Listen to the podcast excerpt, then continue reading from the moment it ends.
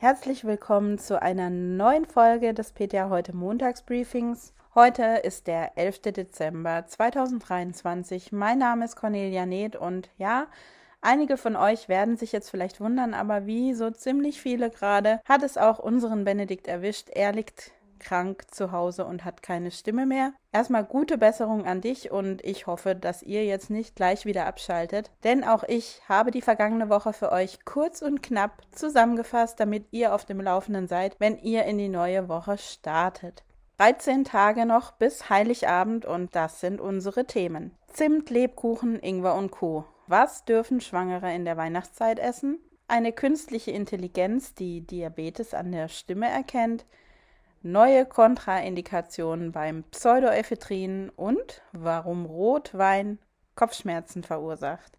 In der Vorweihnachtszeit locken Plätzchen, Lebkuchen und Co. natürlich auch Schwangere. Und die fragen sich, was darf ich essen und was nicht? Dabei beziehen sie sich meistens auf die enthaltenen Gewürze. Wenn eine Schwangere in der Apotheke Rat sucht, ob Zimt und Co. vorzeitige Wehen auslösen würden, dann kann man sie allerdings erstmal beruhigen. Warum? Ja, Zimt gilt unter Hebammen, so jedenfalls entsprechende Hinweise, zwar durchaus als wehenfördernd, im erwünschten Fall wird aber das Trinken von Zimttee empfohlen. Also man übergießt dann zwei Stangen Ceylon-Zimt mit kochendem Wasser und lässt es zehn Minuten ziehen. Und durch das Trinken dieses äh, Gebräus soll eine stärkere Durchblutung der Bauchorgane erreicht werden, die dann die Entstehung von Wehen begünstigen kann. Allerdings relativieren auch erfahrene Hebammen diesen Erfolg. Es müssen schon natürliche Wehen da sein, damit man dann auch durch diesen Tee eine Wirkung spürt. Durch das Knabbern von Zimtsternen lässt sich mit Sicherheit keine Geburt einleiten. Allerdings kritisch zu sehen, auch für Nichtschwangere und vor allem für Kinder ist der Kumaringehalt von Zimt, insbesondere von Cassia-Zimt und der Tonkabohne. Hohe Dosen an Kumarin können bei empfindlichen Personen zu Leberschäden führen, die zwar reversibel sind, im Extremfall aber auch Hepatitis auslösen können. Bei im Handel befindlichen verzehrfertigen Lebensmitteln ist eine Deklaration der Zimtsorte gar nicht vorgeschrieben. Cassia Zimt und auch die kumarinhaltigen Tonkabohnen dürfen verwendet werden, sofern die EU-weit geltenden Grenzwerte für Kumarin nicht überschritten werden. Das bedeutet, täglich 0,1 Milligramm Kumarin pro Kilogramm Körpergewicht gelten als unbedenklich. Das Bundesinstitut für Risikobewertung empfiehlt für Kleinkinder mit einem Körpergewicht von 15 Kilogramm aber höchstens sechs kleine Zimtsterne oder halt 100 Gramm Lebkuchen pro Tag. Für Erwachsene gilt, dass die Gesamtexposition mit Kumarin zum Beispiel auch durch die Verwendung von kumarinhaltiger Kosmetika erhöht werden kann. Kumarin wird in Kosmetikprodukten ohne Mengenbeschränkung als Duftstoff verwendet und über die Haut resorbiert. Also da einfach aufpassen. Das Bundesinstitut für Risikobewertung rät auch im Haushalt und zum selberbacken eher kumarinarmere äh, Ceylon-Zimt-Sorten zu verwenden. Für den Handel gibt es allerdings keine Verpflichtung, die Herkunft von dem Zimtpulver anzugeben. Und Tonkabohnen sollten wegen ihres Kumaringehalts ebenfalls nur sehr, sehr sparsam verwendet werden. Zimthaltige Nahrungsergänzungsmittel, die eine positive Wirkung auf den Blutzuckerspiegel versprechen, eignen sich in gar keinem Fall für Schwangere. Also auch bei einem Gestationsdiabetes bitte nicht. Die Deutsche Diabetesgesellschaft rät, unabhängig von einer Schwangerschaft von einer therapiebegleitenden Einnahme von Zimtpräparaten bei Diabetes sowieso ab vom Zimt zum Mohn. Auch hier das Bundesinstitut für Risikobewertung nennt einen Richtwert, maximal 4 Milligramm Morphin pro Kilogramm Mohnsamen, wenn dieser in Lebensmitteln weiterverarbeitet wird. Durch den Reinigungs-, Mahl- und Backprozess wird der Morphingehalt nochmal deutlich reduziert und der übliche Verzehr von Mohnkörnern auf Mohnbrötchen oder eben auch als Füllung im Gebäck absolut unbedenklich. Wenn eine Schwangere auf Nummer sicher gehen möchte, sollte auf dicke Scheiben von weihnachtlichen Mohnstollen beispielsweise verzichtet werden, nicht zuletzt auch aus Kaloriengründen. Ein Mohnbrötchen darf sich aber auch die Schwangere gerne schmecken lassen. Ja, der Ingwer. Ingwer können Schwangere in allen Phasen der Schwangerschaft genießen. In den verzehrsüblichen Mengen wird er sogar gegen Schwangerschaftsübelkeit empfohlen. Es gibt im Internet Hinweise von Hebammen, dass diese Ingwer ablehnen, weil er die Durchblutung eben der Bauchorgane so stark fördern würde, dass Wehen ausgelöst werden könnten. Bei Risikoschwangerschaften vielleicht dann besser auf Ingwer verzichten. Studiendaten habe ich dazu ehrlicherweise nicht gefunden und grundsätzlich gilt diese Beschränkung bei Risikoschwangerschaften auf alle Nahrungsmittel und Gewürze, die eine gewisse Schärfe enthalten, also auch Chili und Co. Anis, Fenchel und Kümmel gilt ja erstmal als ähm, harmlos und sehr mild. Generell sollten alle Teekräuter, eben auch Anis, Fenchel, Kümmel, auch Pfefferminze und Salbei in der Schwangerschaft nur in Maßen eingesetzt werden oder konsumiert werden. Jeder exzessive und einseitige Gebrauch kann bedenklich werden. Für Kamillen- und Melissentee gibt es keine Einschränkungen. Kräuter aus zertifiziertem Bioanbau sind hier besonders vorteilhaft und die Tees sollten ungesüßt getrunken werden. Apropos süß, Schwangeren wird als Alternative zum weihnachtlichen Glühwein oft der beliebte alkoholfreie Kinderpunsch empfohlen. Auch hier sollte man immer daran denken, große Mengen an preisgünstigem Zimt, unklarer Herkunft, nicht gerade ideal, weder für Schwangere noch für Kinder. Und dazu kommt der noch meist sehr hohe Zuckergehalt vom Kinderpunsch. Ein Tesslein oder ein Glas darf man sich aber natürlich mit gutem Gewissen schmecken lassen, denn schließlich möchte man die Adventsstimmung und das menschliche Miteinander genießen und beides ist wichtig für eine gesunde Psyche, nicht nur in der Schwangerschaft. Zucker ist also nicht ideal, weder für schwangere noch für nicht schwangere Personen. Zuckeraustauschstoffe sind aber auch nicht gesünder.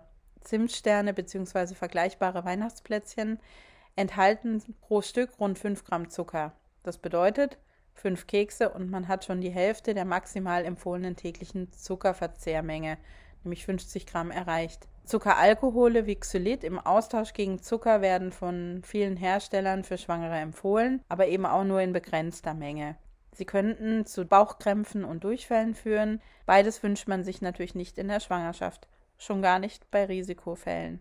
Zuckeraustauschstoffe sind nicht gesünder als Zucker, auch wenn sie zum Beispiel in Bonbons zahnschonend wirken. Doch auch hier gilt, nicht nur für Schwangere Maß halten, sonst kann es eben auch zu Verdauungsproblemen kommen. Ja, jetzt haben wir gelernt, was wir alles nicht dürfen, aber was können Schwangere denn in der Vorweihnachtszeit snacken ohne schlechtes Gewissen? Nüsse sind eine gesunde Knabberalternative für Schwangere und Gesundheitsbewusste, es sei denn, man ist allergisch dagegen. Sie enthalten Vitamine, vor allem Folsäure Omega-3-Fettsäuren und viele Mineralien. Am besten sollte man frische, unverarbeitete und ungesalzene Nüsse essen, pro Tag eine Handvoll. Ganz wichtig, die Nüsse sollten gut riechen, nicht bitter schmecken, nicht merkwürdig verfärbt aussehen, so lässt sich ein Schimmelpilzbefall relativ sicher ausschließen und den sollte man natürlich unbedingt vermeiden wie immer auch nicht nur in der Schwangerschaft, sondern generell. Und die von den Schimmelpilzen gebildeten hochgiftigen Aflatoxine können nämlich krebserregend und erbgutschädigend wirken und außerdem noch das Immunsystem schwächen. Ja, diese also in Kleinstmengen zugeführten Gewürze bereiten Ernährungsexperten und Medizinern erstmal keine großen Sorgen, die hohe Zufuhr an Kalorien, vor allem an Zucker während der Schwangerschaft hingegen schon. Es gibt eine Statistik vom Robert Koch Institut aus dem Jahr 2017, also sechs Jahre alt. Da waren bereits äh, 16 Prozent der Frauen zu Beginn einer Schwangerschaft adipös, also hatten einen BMI, der über 30 lag. Und die Tendenz war damals schon steigend. Wahrscheinlich sind wir jetzt schon wieder etwas höher und der Anteil der Frauen, die in der Schwangerschaft 30 Prozent und mehr an Gewicht zugenommen haben, betrug 17 Prozent. Und bei knapp 6 Prozent der Schwangeren wird auch noch ein Gestationsdiabetes festgestellt. Von der Schwangerschaft direkt in die Zukunft zur künstlichen Intelligenz, die unser Leben vermutlich zunehmend beeinflussen wird, zum Beispiel bei der Diagnose von Krankheiten. Einer Studie zufolge könnte künstliche Intelligenz diagnostisch unterstützen, und zwar per Sprachaufnahme. Wissenschaftler haben hierfür 267 Menschen mit und ohne Diabetes mellitus Typ 2 zwischen August 2021 und Juni 2022 bestimmte Sätze aufzeichnen lassen. Eine App nahm die Sätze auf, sodass die Wissenschaftler insgesamt 18.465 Sprachaufnahmen analysieren konnten. Das Ergebnis? Diabetiker sprechen anders als Nicht-Diabetiker. Aus den Sprachaufnahmen haben die Wissenschaftler dann alters- und BMI-adjustierte Datensätze erstellt und dies sollte sicherstellen, dass die Stimmveränderungen bei den Studienteilnehmern auf dem Diabetesstatus beruhen und sie nicht aufgrund von Gewicht oder Alters anders sprechen. Insgesamt haben die Studienautoren 14 Stimmmerkmale extrahieren können, beispielsweise die Tonhöhe, eine Intensität, Zittern und Flimmern. Erhöhte absolute Werte von Flimmern und Zittern wurden mit einer erhöhten wahrgenommenen Atemlosigkeit, Heiserkeit und Rauheit der Stimme in Verbindung gebracht und so erklärten die Forschenden dann ihren Ansatz. Und diese könnten wiederum mit bestimmten Pathologien in Verbindung gebracht werden, also krankhaften Veränderungen. Anhand dieser Datensätze haben die Wissenschaftler dann ein KI-Modell entwickelt, und das konnte mit knapp 90-prozentiger Genauigkeit feststellen, ob eben ein Diabetes mellitus Typ 2 vorliegt. Eine Hauptautorin der Studie hat zu dieser Entdeckung gesagt, dass diese die Art und Weise, wie wir heute Diabetes screenen, revolutionieren könnte. In der Tat ersetzt eine solche KI natürlich derzeit noch keine ärztliche Diagnose, aber Kombiniert mit weiteren Smartphone-Daten, zum Beispiel durch eine Beschleunigung äh, der Herzfrequenz, könnte eine KI die Daten auf bestimmte Muster bei Diabetes untersuchen und dem Smartphone-Nutzer dann eine ärztliche Abklärung empfehlen. Bei schätzungsweise 175 Millionen unbekannten Diabetikern weltweit wäre eine solche erste und unkomplizierte Früherkennung und damit eben eine zeitige Behandlungsmöglichkeit extrem wertvoll. Ja, es ist Winter und genau wie unser Podcaster, der Benedikt, liegt gefühlt die halbe Welt mit grippalem Infekt, Corona oder eben Influenza flach. Und mit einem Wirkstoff, der bei vielen derzeit zum Einsatz kommt, beschäftigt sich aktuell auch der sogenannte Ausschuss für Risikobewertung im Bereich der Pharmakovigilanz. Das nennt man PRAC der Europäischen Arzneimittelagentur. Nämlich mit der Sicherheit von Pseudoephedrin.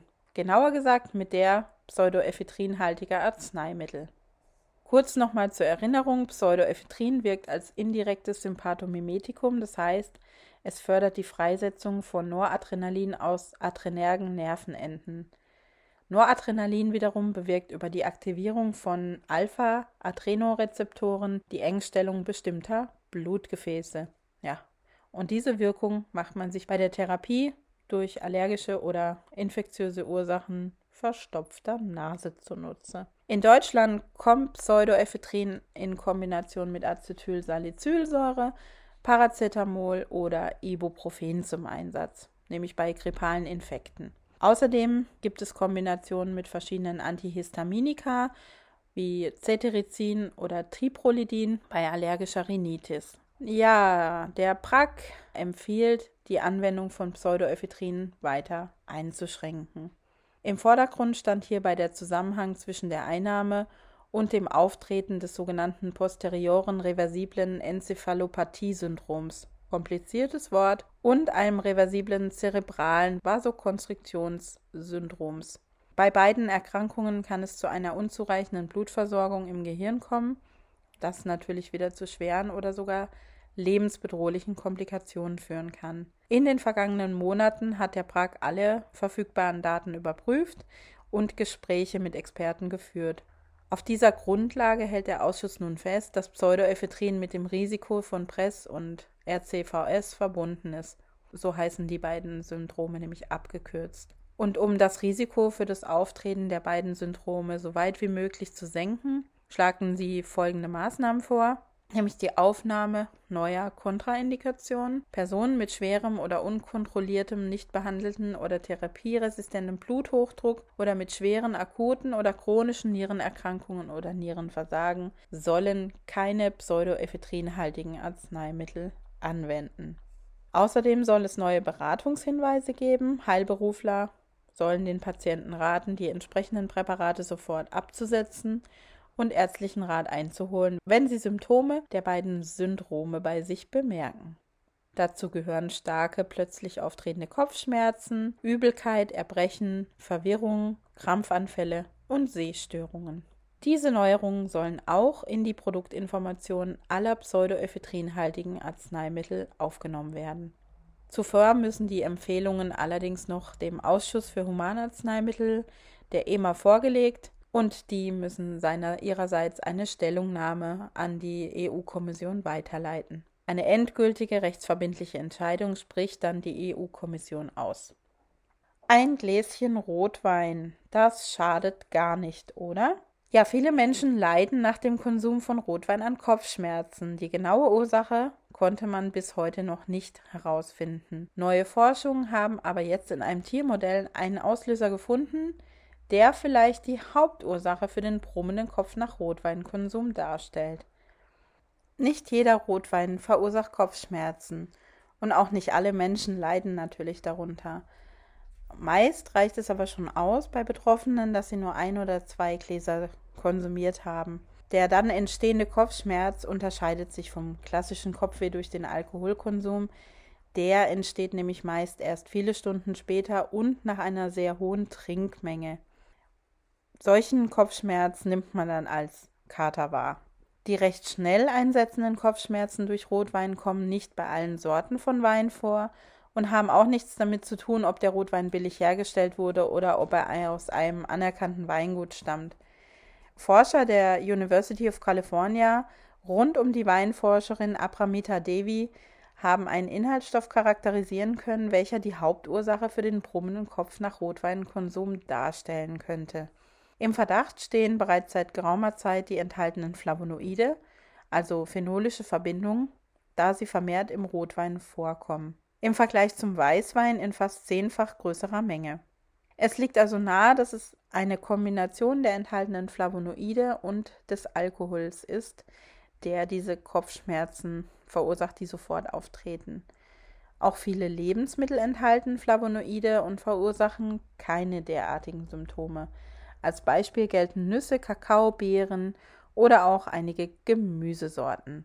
Allgemein wird der Stoffgrube der Flavonoide eher positive nämlich antioxidative Wirkung zugesprochen. Einige Flavonoide haben die Eigenschaft, Enzyme zu beeinflussen. So konnte man beispielsweise nachweisen, dass das im Rotwein enthaltene Flavonoid Quercetin die Aldehyd-Dehydrogenase 2, also ALDH2, beeinflusst, also den Abbau des konsumierten Alkohols verlangsamt. Ursächlich sei ein Stoffwechselprodukt des Quercetins, Dadurch würde sich das Acetaldehyd vermehrt im Blut anhäufen und das führt dann eben zu den typischen Kopfschmerzen. Quercetin ist ein gelber sekundärer Pflanzenstoff, der antioxidative Wirkungen aufweist. Es ist ein Polyphenol und ist in der Pflanzenwelt weit verbreitet. Wir finden das in Äpfel, Trauben, Kirschen, Heidelbeeren, im Schnittlauch, in Zwiebeln und letztere enthalten sogar besonders große Mengen an Quercetin. Das Flavonoid sitzt dort vor allem direkt unter oder in der Schale der Nahrungsmittel. Untersuchungen sprechen dem Quercetin viele positive Wirkungen zu, wobei vieles nur im Tierexperiment untersucht wurde und es teilweise sogar widersprüchliche Ergebnisse gibt. Hinweise gibt es auf jeden Fall auf eine antikarzinogene, entzündungshemmende und eben die antioxidativen Wirkungen. Ja, der tatsächliche Quercetingehalt unterscheidet sich unter den Rotweinsorten natürlich immens und ist von verschiedenen Faktoren abhängig, nämlich vom Grad der Sonneneinstrahlung. Je mehr Sonne die Weinreben abbekommen, desto höher ist der Gehalt in den Trauben. Und deshalb kann es auch vorkommen, dass unterschiedliche Jahrgänge von ein und derselben Sorte Kopfschmerzen machen oder halt nicht. Das Anbaugebiet und die Region haben genauso einen Einfluss auf den Quercetingehalt, welcher dadurch fünffach höher oder niedriger ausfallen kann. Ja, wie gesagt, es äh, gab diese Tests im Tiermodell, aber noch nicht an Menschen. Deshalb dienen sie derzeit nicht als eindeutigen Nachweis. Die Forschenden sehen sich dennoch auf dem richtigen Weg und wollen bald das Rätsel rund um den Rotwein Kopfschmerz entschlüsselt haben. Als nächste Schritte sind jetzt Untersuchungen an Probanden, also an Menschen geplant, die häufig an Kopfschmerzen nach dem Konsum von Rotwein leiden. Ganz ohne Kopfschmerzen darf ich euch zum Schluss dieser Folge noch ganz herzlich zu unserer heutigen PTA heute Yoga Session einladen. In der derzeit doch ein bisschen stressigen Vorweihnachtszeit legen wir den Schwerpunkt der Einheit heute auf die vom langen Stehen gebeutelten Beine und eben die Venen. Wie immer findet PTA heute Yoga online live um 20 Uhr statt und den kostenlosen Zugangslink findet ihr im heutigen PTA heute Newsletter und natürlich auf der Website. Ich verabschiede mich von euch, wünsche euch eine schöne restliche Adventszeit. Bis zum nächsten Mal beim PTA heute Podcast. Bis bald.